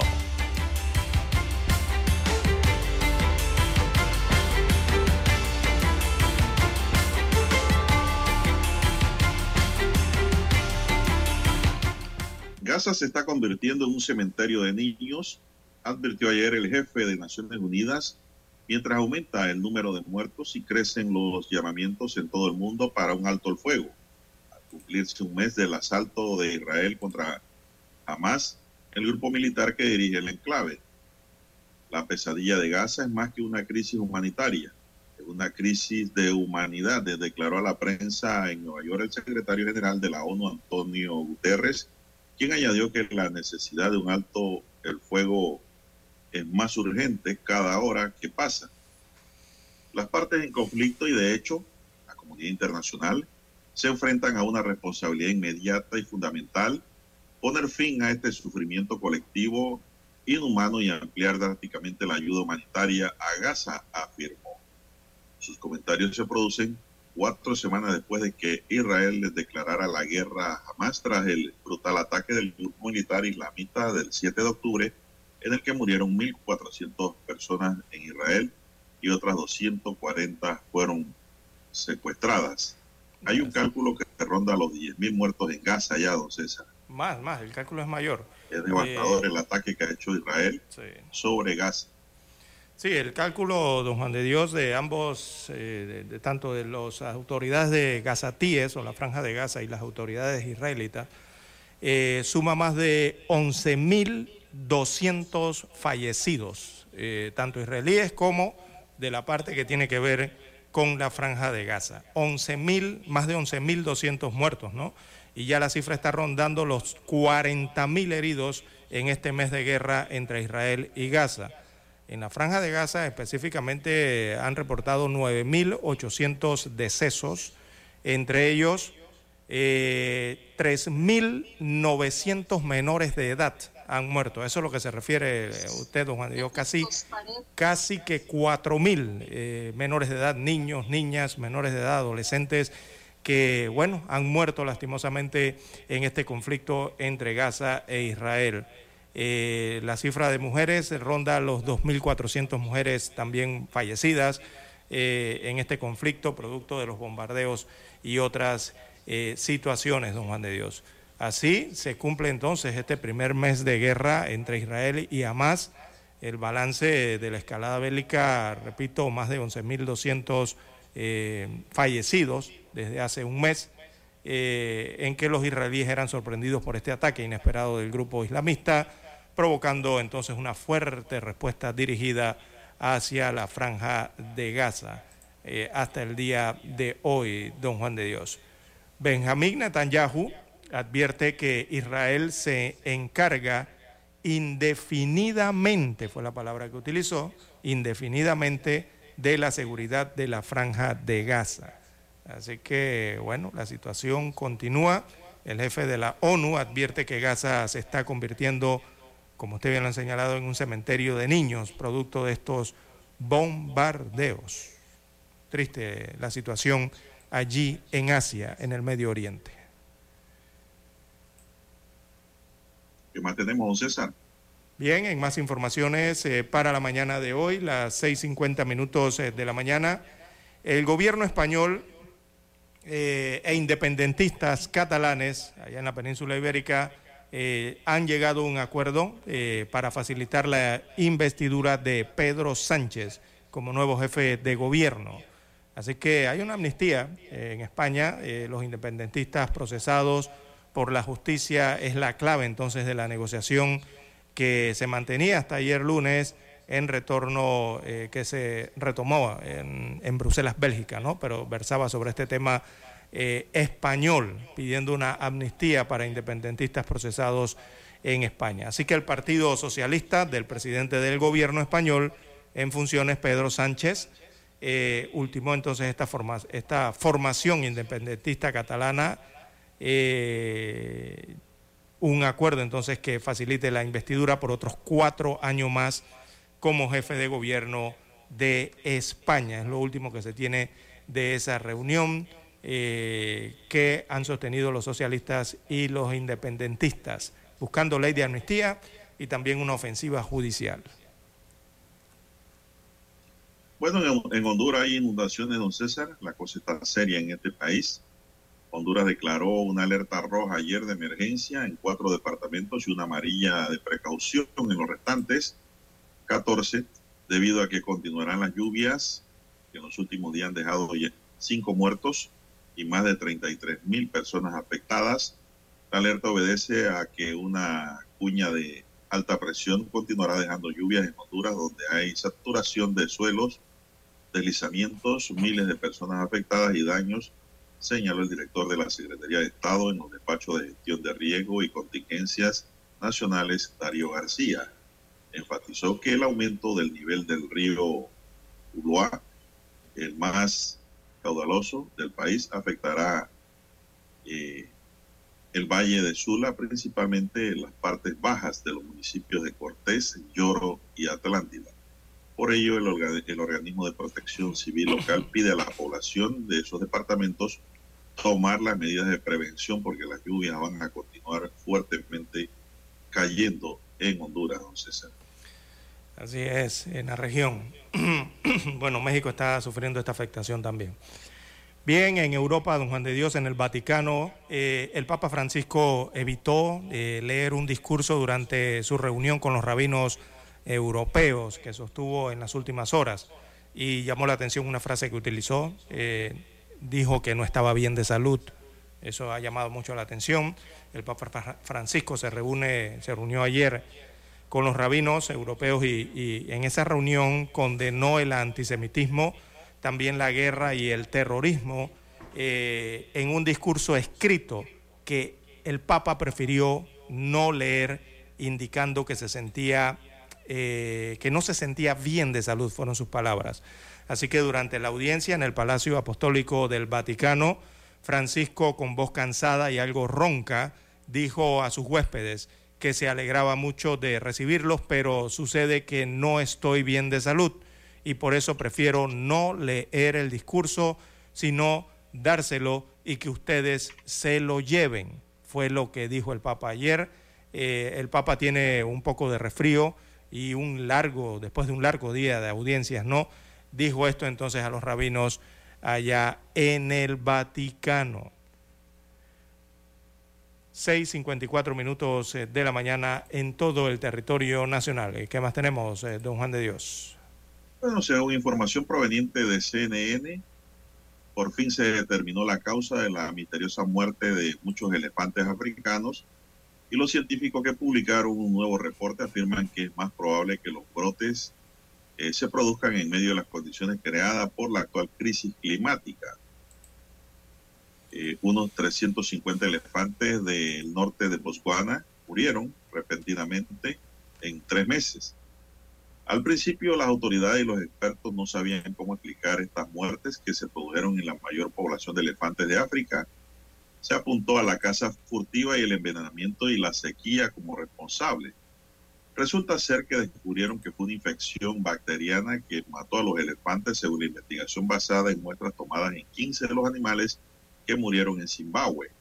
Un análisis publicado este 25 de octubre en la revista Nature Communication mostró pruebas de infección por una bacteria poco conocida llamada Disgar taxon 45 que causaba la septicemia o envenenamiento de la sangre de los animales. Las muertes se produjeron al disminuir los recursos de agua y alimentos durante la estación seca, lo que obligó a los elefantes a recorrer distancias cada vez mayores en busca de agua y forraje.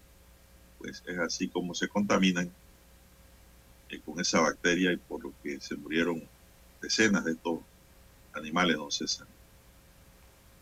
Bien, son las 6.55 minutos. Aquí la noticia que encontraron la causa de muerte. Don sí, gracias a Dios para investigar inmediatamente ¿no? y prevenir y prevenir cualquier situación, que es lo importante cuando se encuentran ¿Cuántos animales están en peligro de extinción, César? Adicionalmente, ¿no? Exactamente. Bien, don Juan de Dios, las 6.56 minutos de la mañana en los Estados Unidos de América. Donald Trump declara por caso de fraude empresarial y admite que miraba las declaraciones financieras de su compañía. Él era presidente en esos momentos. Bien, el expresidente Donald Trump eh, entró este lunes entonces a la sala del Tribunal de, New de Nueva York eh, para prestar declaración como testigo en el juicio civil por fraude empresarial de la organización Trump un proceso impulsado por la Fiscalía que reclama una compensación de 250 millones de dólares y admitió que miraba las declaraciones financieras de su empresa. Así que el expresidente llegó pocos minutos antes ah, del inicio de la sesión a las 11 de la mañana hora local, eh, siguiendo la tónica de sus apariciones ¿no? previas, eh, vestido mm, traje azul, corbata azul, rodeado de sus abogados, con semblante serio, mirando al frente al pasar por la primera fila del público, en que estaba la fiscal Leticia, o Letitia, le llaman allá, James, eh, por quien Trump no oculta su animadversión. Así que ya se imaginarán la mirada que le habrá lanzado allí en medio del tribunal.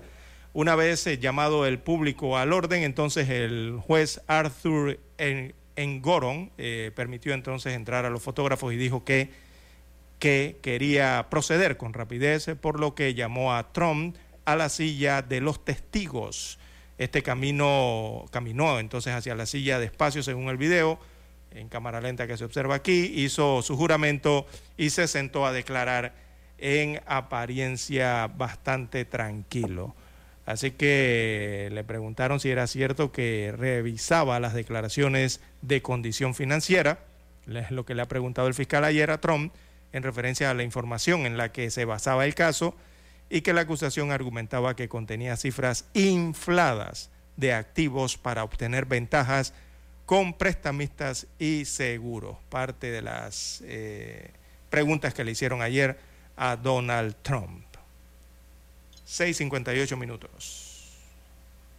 Bueno, César, y volviendo al plano mixto, diría yo, Panamá y el exterior, eh, momentos de gran tensión se vivieron el último fin de semana en un reconocido organismo como es la Asociación American Council, cuando la ex canciller de Panamá, Erika se le retiró una invitación formal extendida para que ella participara de una cena de gala en la que probablemente haría uso de la palabra y formularía declaraciones públicas. Momentos de gran tensión se vivieron el último fin de semana en un reconocido organismo, como ya dijimos, Erika Moines, ex canciller, se, se le retiró una invitación formal que se le había extendido a don César para que participara de esta cena, en la que probablemente haría uso de la palabra y formulara declaraciones públicas. La canciller Moines es miembro activo de American Council, donde en su momento le otorgaron un puesto para participar en las reuniones en condición de chairmanship. Por ello, fue convocada formalmente a participar en la tradicional y esperado, evento que se celebró el pasado 2 de noviembre. Sin embargo, los organizadores del acto se vieron obligados a pedirle que no asistiera a esta ceremonia, procediendo a aclararle que no sería recibida en la cena de gala, dado que se pudo confirmar que la ex diplomática habría vertido acusaciones falsas contra el gobierno panameño a través de poderosos medios de comunicación de los Estados Unidos. Grabaciones obtenidas demostraron a los líderes de America Council que sin prueba alguna en los últimos días Erika Moniz habría asegurado que en Panamá sistemáticamente se vienen violando los derechos humanos, que oficiales de la seguridad pública han disparado bala viva contra manifestantes y que son cientos y cientos los heridos atendidos durante las protestas en distintos puntos de la geografía nacional y América Consul comprobó que no era así, don César. Por eso fue que le retiraron la invitación a esta cena, destaca la nota. Bien, comentaremos tal vez después del cambio, después de regresar de Washington, este tema, don César. Vamos a la pausa y regresamos. Adelante. Noticiero Omega Estéreo. El satélite indica que es momento de nuestra conexión. Desde Washington, vía satélite. Y para Omega Estéreo de Panamá, buenos días, América.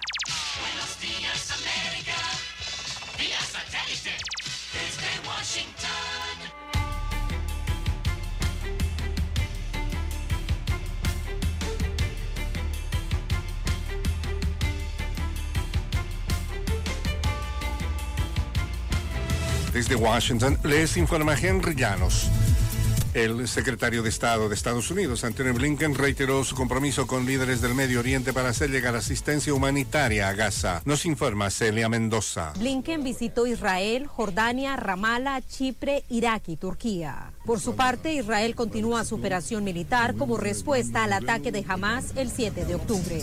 Blinken continúa su viaje en Asia, donde el tema de Israel seguirá en agenda, mientras el secretario general de la ONU, Antonio Guterres, hizo un nuevo llamado urgente a un cese al fuego inmediato en Gaza. Celia Mendoza, Bus de América, Washington. Daniel Novoa, presidente electo de Ecuador, se encuentra en Washington como parte de su primera visita como futuro dirigente de su país. Novoa, acompañado por un grupo de ministros designados, llegó a la capital estadounidense. En Estados Unidos, el presidente electo ha mantenido reuniones con representantes de Ecuador ante el Banco Interamericano de Desarrollo, el Fondo Monetario Internacional y el Banco Mundial para conocer el estado de las relaciones del país con estos organismos. Autoridades en México confían que al finalizar el primer trimestre del próximo año, 35 hoteles en Acapulco reabran sus puertas y se impulse la industria turística tras el paso del huracán Otis. Nos informa Sara Pablo. Para abril del próximo año, cuando se realice el Tianguis Turístico de Acapulco, al que asisten operadores nacionales y extranjeros, 35 hoteles reabrirán sus puertas tras el paso del huracán Otis. Así lo dio a conocer el presidente Andrés Manuel López Obrador. Vamos a hacer un esfuerzo conjunto para que cuando menos estén funcionando 35 hoteles para marzo,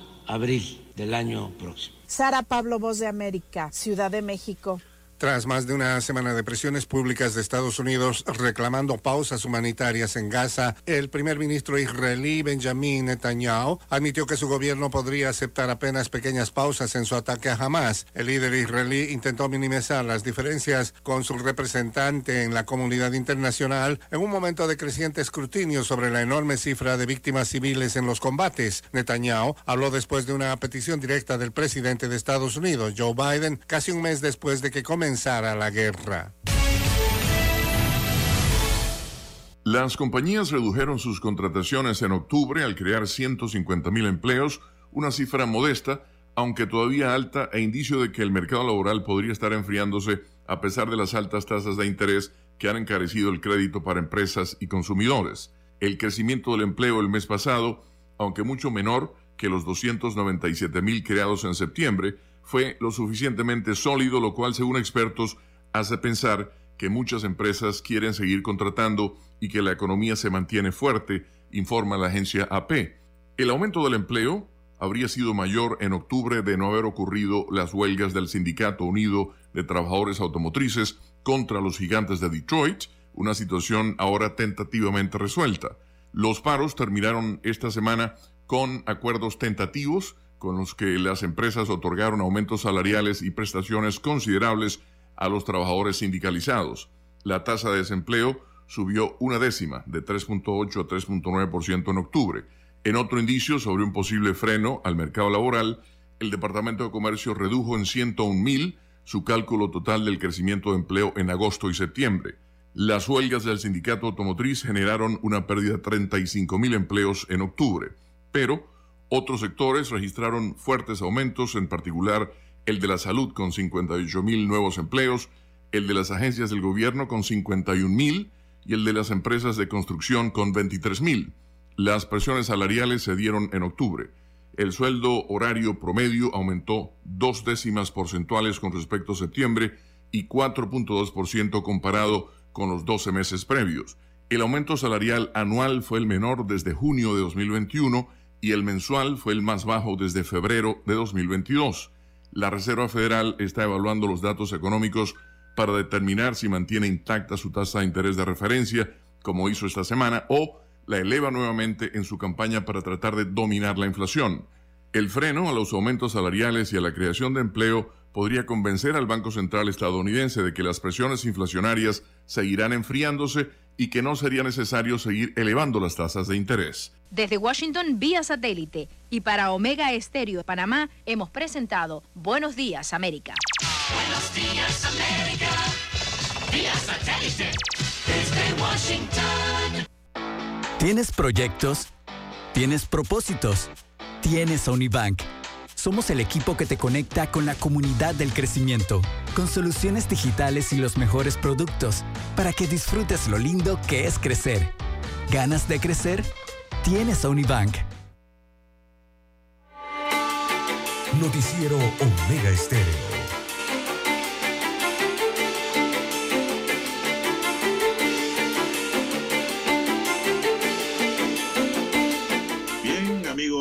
Amigas, siete, seis minutos. Bueno, la ex canciller Erika Moines habló en CNN, como dijimos César, con Juan Carlos López sobre represión, abuso y uso de gases lacrimógenos de fecha vencida. Por esa razón, pues, según expresa esto, la organización, ¿cómo que se llama la organización, don César? El Atlantic Council. ¿no es? Bueno, eh, le retiraron la invitación a la cena de gala, César. Porque dice que lo que dijo no fue comprobable. Bueno, pero es que don César, ella denunció algunas cosas que, que sí son ciertas, que son comprobables, como es el uso de gases lacrimógenos vencidos. Es decir, eh, están usando gases vencidos, don César. El uso de una ametralladora para tirar eh, gases lacrimógenos. Eso es otra cosa cierta. Eso no es falso. Está en los videos. Esa máquina tira, eh, es un carro. En ese carro tira cualquier cantidad de bombas lacrimógenas seguidas dicen que ese tipo de carro está prohibido para utilizarlo contra los manifestantes porque es un exceso que utilizan para tirar ráfagas de gases lacrimógenos a los manifestantes. Encima de eso que son gases ya expirados, vencidos, ¿no, César? que pues se está usando. Esa- esas, esas son las cosas que yo escuché, que ella habló en CNN, yo le di seguimiento a esa información. Sí, es lo que ha dicho, ¿no? Ha señalado, ha respondido ante las preguntas como ciudadana, ¿no? Panameña, entrevistada en esta cadena internacional de noticias.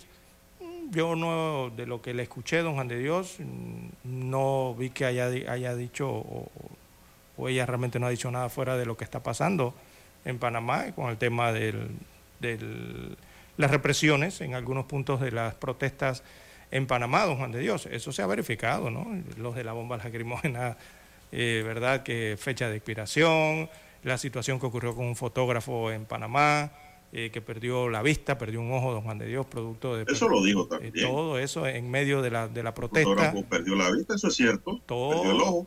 Sí, todo, lo que ha ocurrido con los indígenas eh, y con las eh, propias manifestaciones, ¿no? El, el- el método utilizado. No ha dicho nada fuera de lo, de lo, de lo que haya ocurrido en Panamá, don Juan de Dios.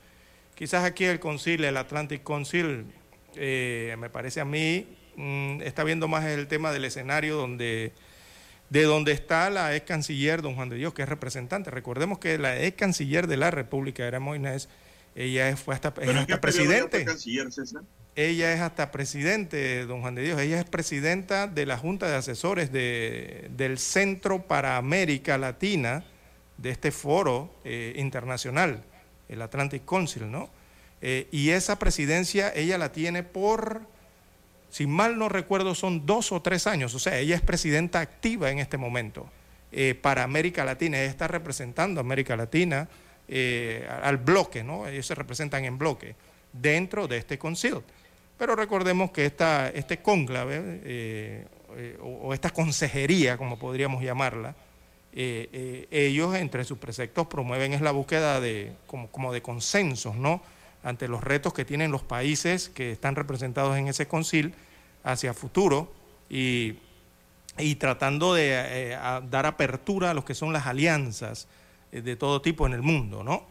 Eh, no sé si eso haya chocado las declaraciones de la ex canciller don Juan de Dios con mm, lo que pregonan en este en esta consejería atlántica o el Atlantic Council, o si haya sido el escenario, quizás, ¿no? Porque creo que puede ser por allí también, si haya sido el escenario ideal eh, para eh, dar a conocer esto. Ahora bien, no le dieron oportunidad de darlo a conocer porque eh, no, la, no la aceptaron en la cena, evidentemente. Y si iba a hablar, lo más probable era que iba a tocar el tema panameño, siendo ella panameña, ¿no? En este caso, representando al país. Ella fue Eh, canciller en el gobierno de Nito Cortizo, ¿no? Sí, sí, al inicio de la administración del presidente Laurentino Cortizo. eh, fue designada como canciller. Pero, eh, bueno, este concilio rechaza aparentemente la- las, eh, las palabras ¿no? que ella ha vertido a, nivel de la prensa mundial de lo ocurrido durante estos últimos 17 días aquí en la República de Panamá con un contrato minero que no acepta la población panameña. Bueno, César, en 10 días de protestas y cierres de calle, dice, en Panamá se han perdido ya 140.988 citas médicas. Repito el número, 140.988 citas médicas se han perdido en el territorio nacional, lo que representa el 57% de las 248.335 citas otorgadas por la Caja de Seguro Social. La caja informó ayer que de estas 56.555 son de medicina general, 45.637 de medicina especializada, 11.279 de odontología, 23.053 de servicios asistenciales y técnicos y 4.454 de programas de enfermería. Estas cifras corresponden al periodo entre el 23 de octubre al 2 de noviembre pasado, César. ¿Por qué? Porque la gente no puede pasar, don César, en los tranques, no, No, cierres. claro que no, evidentemente no se Y otros por temor a esos cierres no van a la cita, don César. También. César, una pregunta para ver si encontramos o tenemos la respuesta. ¿La MOAX y la Comenenal están en paro? ¿O solo ellos hicieron paro de 48 horas? No es ser un paro indefinido, don Juan de Dios. La Comenenal declaró un paro indefinido y no lo han levantado, no, no han dado un nuevo comunicado de que hayan eh, echado atrás esa decisión. Eh, la MOAC forma parte de la Comenenal. Son 40, eh, ellos están en paro indefinido entonces. Eran tres días eh, indefinido. El inicio era paro de tres Pero días los servicios de urgencia indefinido. están operando. Sí, los servicios de urgencia sí. Eh, las salas de emergencia y ambulancias sí están operando. Y los hospitales, Y los hospitales, por supuesto. ¿no? claro, los hospitales también. Ellos no pueden dejar al enfermo ahí perderse del mapa. Tienen que pasar su visita diaria Para ver la evolución del paciente. Exactamente. Son las 7:13. 7.13 minutos eh, de la mañana en todo el territorio nacional. Bueno, aunque sabemos que la mayoría que pasan la visita son los estudiantes, don César, que están en formación especializada, pero se comunican por teléfono, ¿no? Con el médico, sobre el paciente. Muy rara vez usted ve al médico titular, muy rara vez pasando la visita. Y si la hace, yo he visto que lo dan por docencia con los estudiantes de las especialidades. Pero sí hay que decir también que ellos están en contacto con la situación del paciente, porque estos médicos lo que ven la situación se comunican con ellos para ver qué recomendaciones da el médico. Puede decir uno tampoco que el médico abandona, no, eso es falso. No, no, no. no. Ellos están en contacto, aunque sean online, no César. Algún tipo de El enfermedades paciente. que requieren eso, ¿no? Y lo están haciendo así, eso sí hay que destacárselo a los médicos, eh, don Juan de Dios. Bien, 7.15 minutos de la mañana en todo el territorio nacional. Hacemos la pausa y retornamos. Noticiero Omega Estéreo. Desde los estudios de Omega Estéreo, establecemos contacto vía satélite con la voz de América. Desde Washington, presentamos el reportaje internacional.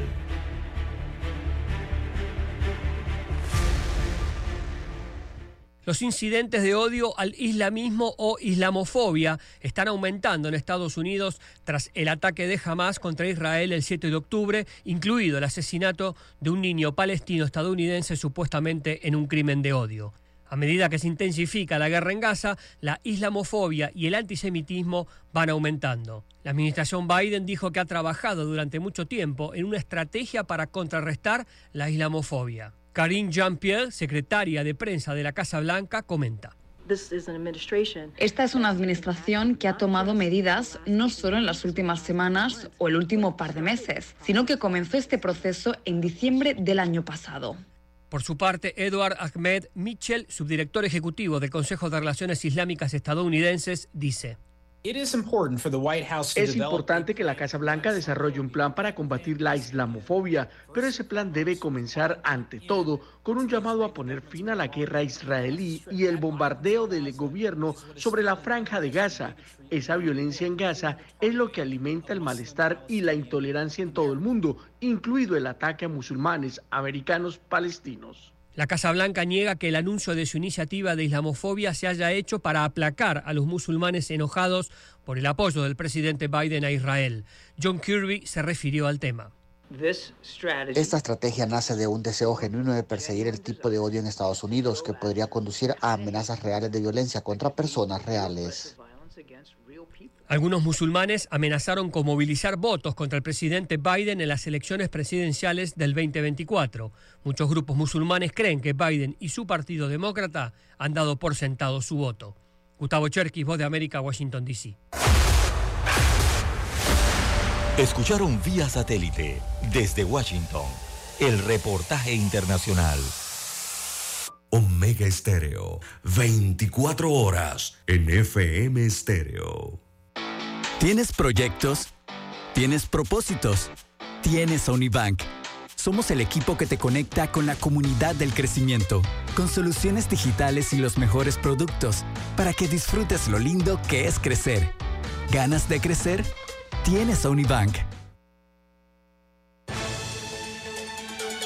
La información y el análisis. En perspectiva, de lunes a viernes, de 7.30 a 8.30 de la mañana. Con Guillermo Antonio Adames, Rubén Darío Murgas y Camila Adames Arias. En perspectiva. Por los 107.3 de Omega Estéreo. Noticiero Omega Estéreo.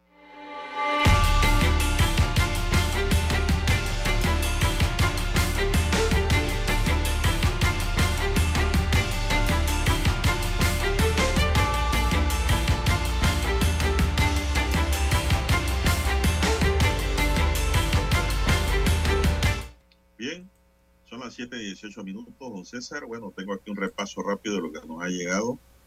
Hay un desvío por cierre en la vía transísmica frente a la Caja de Seguro Social, don César. Hay una protesta allí en esa área.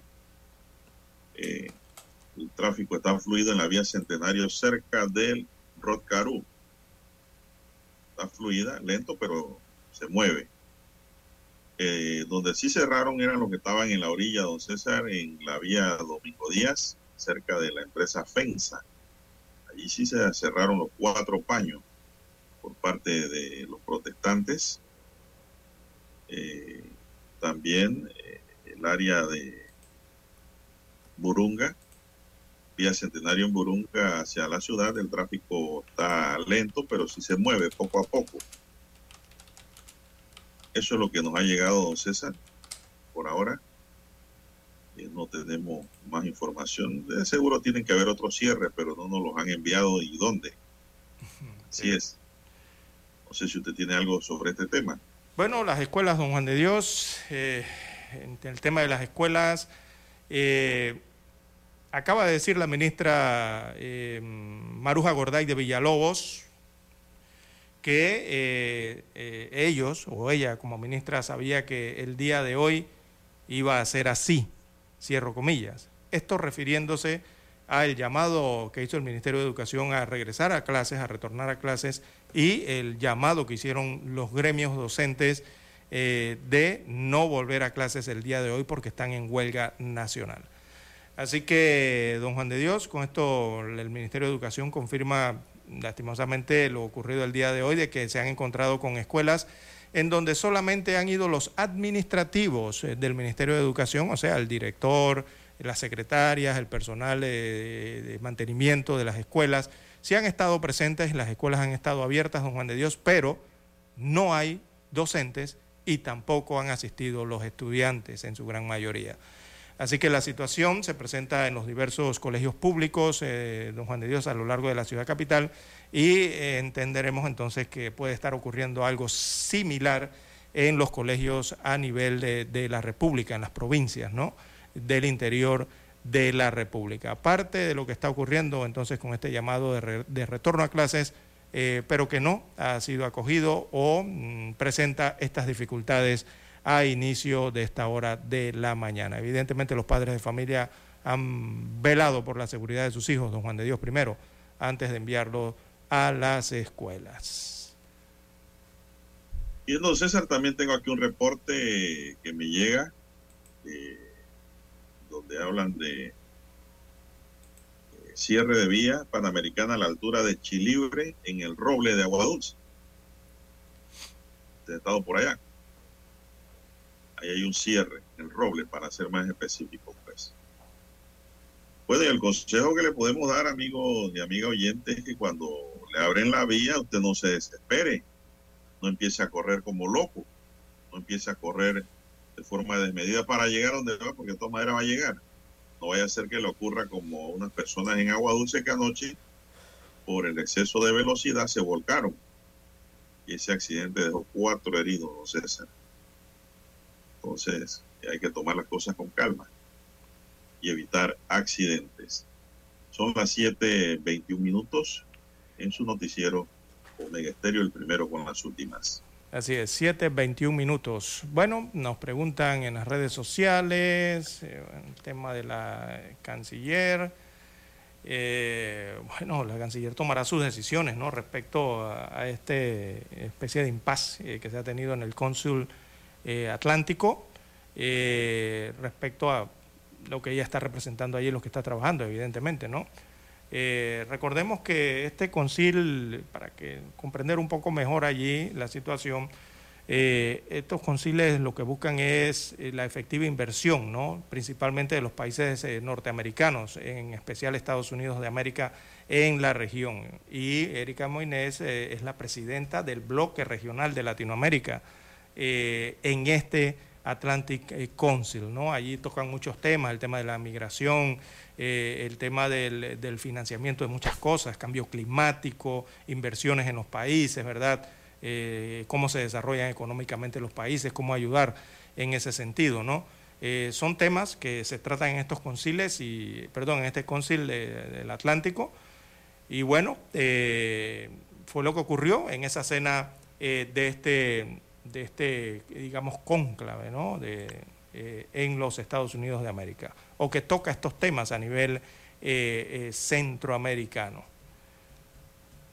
Bien, en otros temas para la mañana de hoy, nos sí, recientemente, mire, don Juan de Dios, Bolivia acaba de ganar un arbitraje que tiene que ver con minería, precisamente con una minera norteamericana, amigos oyentes. Y el arbitraje ha indicado que Bolivia no tendrá que indemnizar a la compañía estadounidense Orlandini por las expropiaciones mineras en ese país.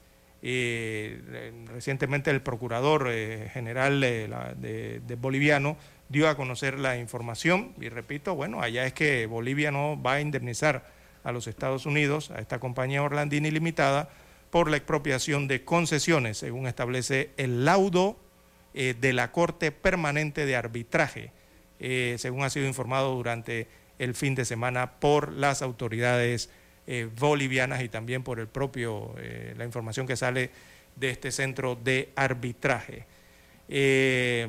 Bueno, ve, don Juan de Dios, que sí se pueden ganar los arbitrajes y las demandas que tienen que ver con minería en el país. Bueno, allá Costa Rica ya lo ha ganado, Salvador ha ganado también estos temas, ahora vemos el caso de Bolivia y así eh, otros casos que se han dado a nivel eh, arbitral. Bueno, también recibo informe, don César, eh, que cerraron la salida de la autopista Panamá-Colón. Ahora mismo tienen un cierre allá, informan. También aquí dice que hay un cierre en el área de silencio próximo a la Terpel de Río Gatún. Eso también es para Colón, señoras y señores. Estos son los cierres que hay. Hay que tomar las cosas con calma, don César, sin desesperarse. Eh, acá en el área de Pacora hay un cierre de los residentes de Condado Real, pero es por la falta de agua potable este cierre, don César. Se suma pues a la cadena de cierres que la gente hace en la mañana como mecanismo de protesta eh, ante el gobierno nacional, don César, por la aprobación de ese contrato ley 406. Son las 7.25 minutos. No sé qué más tiene don César por allí. Así es. Bueno, en la provincia de Veragua se mantiene el cierre, hay que reiterarlo, el cierre en la vía panamericana. eh, Porconcito está abierto. Sí, allá está abierto, pero el de- el pro- la problemática sigue en la ciudad de Santiago, en el cruce eh, de Santiago tan conocido, en el puente, ¿no? Lo conocen como el puente de Santiago. Eh, los manifestantes que rechazan el contrato minero eh, siguen allí, don Juan de Dios, entre, entre otros distritos o puntos eh, de la región también se registran cierres, como usted bien ha señalado, en eh, los puntos ya eh, mencionados, pero principalmente en Santiago de Veraguas, don Juan de Dios. Lastimosamente allí se mantiene el cierre de la vía inter- panamericana o interamericana, como la conocemos algunos. Bien, amigos y amigas, son las 7.26 minutos. Se nos agotó el tiempo, don César. ¿ah? Se nos agotó el tiempo. No hay tiempo para más. Bueno, no sé qué dice Dani ahí, si no, eh, ¿qué más tenemos ya para cerrar? Bueno, eh, ya no tenemos tiempo para más. Le toca despedir, don Juan de Dios. Bueno, don Dani Arauz nos acompañó en el tablero de controles en la